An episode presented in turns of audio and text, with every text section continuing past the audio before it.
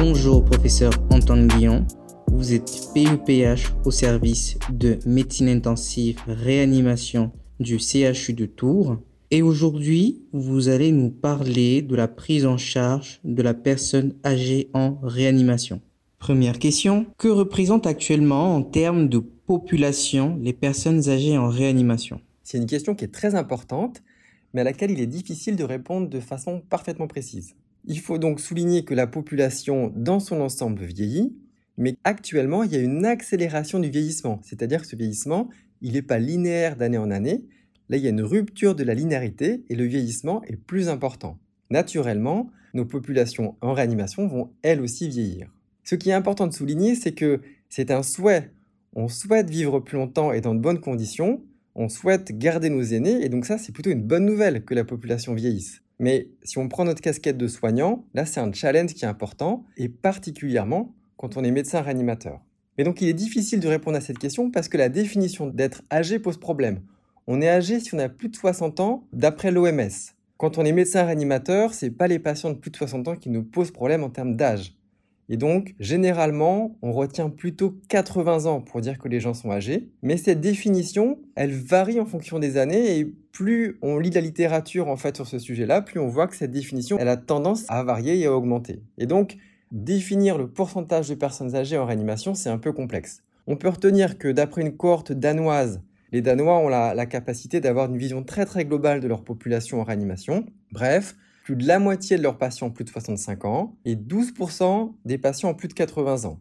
Sur euh, données massives qu'on avait faites nous en France, focalisées sur des personnes qui avaient une infection respiratoire, les patients de plus de 80 ans représentaient 30% des patients hospitalisés en réanimation en France. Donc ça donne un petit peu les ordres de grandeur. Deuxième question, Existe-t-il une ou des stratégies de sélection en vue d'une admission des personnes âgées en réanimation? Non, il n'y a pas de stratégie de sélection spécifique des personnes âgées en réanimation. C'est-à-dire qu'il n'y a pas de formule mathématique que vous pouvez alimenter par les éléments du dossier euh, du patient et qui va justifier du bien fondé ou pas d'une admission en réanimation.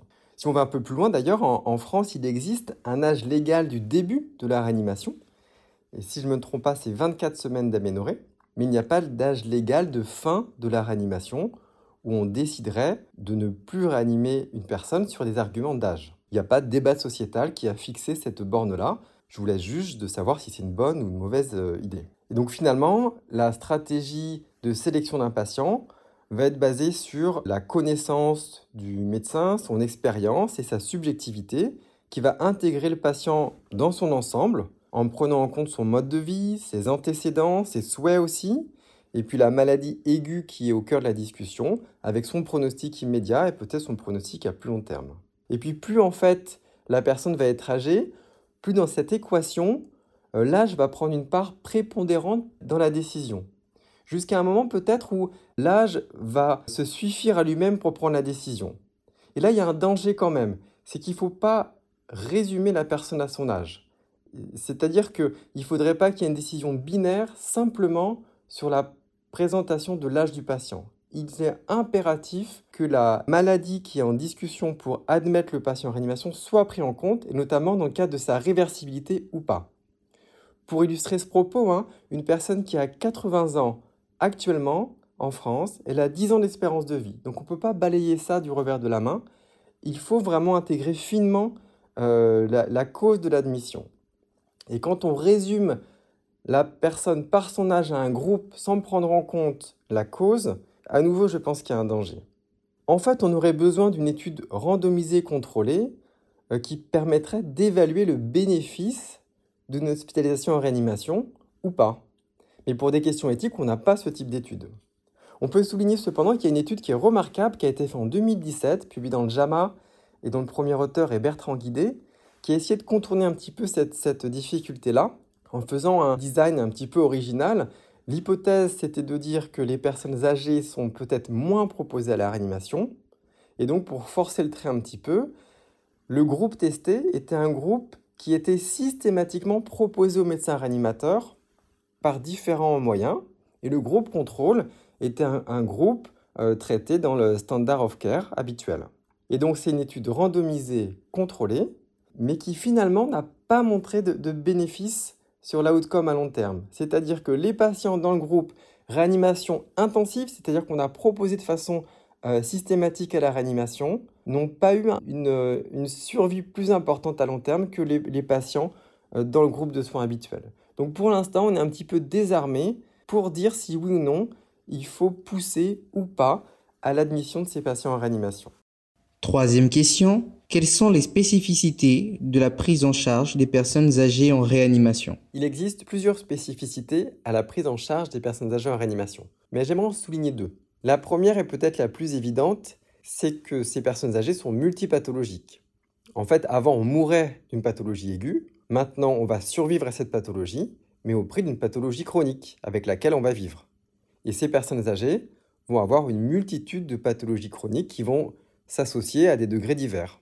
En témoigne d'ailleurs la complexité de leur traitement habituel.